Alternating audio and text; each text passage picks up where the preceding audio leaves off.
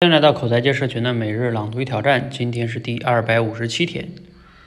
在赌博桌上啊，骰子呢似乎着了魔，在一轮中呢连续四次开出七这个数字。那么下一把你是否应该在七这个数字上投下重注呢？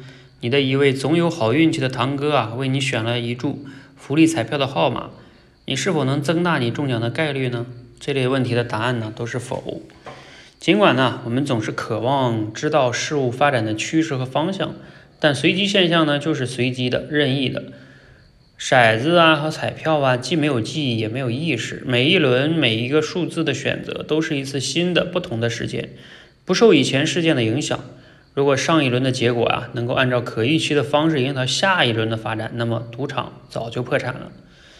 那如何对付随机猜测的陷阱呢？要避免这种扭曲的思维，必须克制住自己在随机事件中预测事物发展趋势和方向的欲望。在评估概率时呢，严守戒律，不要试图看透和预测纯随机随机事件，这是不可能做到的。如果你认为自己已经发现了将来的结果，那么仔细的检查一下你的理论，把那套你认为可以战胜庄家的理论拿出来。将过去的数据带进去，验证你的理论是否可行。这么做十分有效，可以避免给你造成实际的损失。好，内容来自于一本书《决策的艺术》。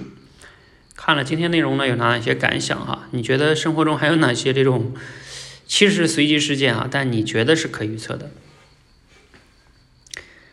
呃，我觉得可能咱们普通人生活中比较典型的一个是生小孩儿哈。尤其是在早些年代啊，一家生好多小孩儿，总是为了生男孩儿。然后为了生男孩儿呢，他会想各种什么偏方啊，求神拜佛呀。然后就是说我下一次总是能生生男孩儿了啊。尤其是还有一种情况就是，那我之前都生了三个女孩儿，我就不信下一次还能生生生女孩哈 啊，因为他觉得那总不能连续都是这样吗？但是实际上就是说，你每一次生男孩儿生女孩儿，它的概率是二分之一。它不受你前边生了几个女孩影响，这就是纯随机事件。你你你无法预测，也无法用一个什么风东西来控制它，啊，这个就是最典型的一个哈。但是我们以前的很多人为了这件事儿，你懂的哈，各种各种方式去用哈。呃，生活中其他的随机事件呢，可能也挺多的哈，尤其是像我们有一些事情不可控的事情，嗯，也挺多的。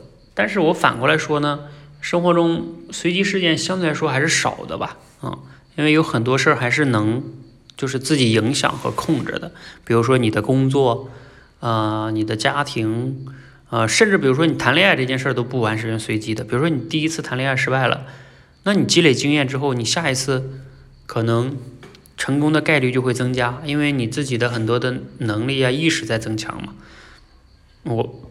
虽然说你能遇到一个什么样的人也不是完全可控的，只不过说你的恋爱的能力提升了，所以说你成功的概率也会高，嗯，那高我只能说高，不能说百分之百哈。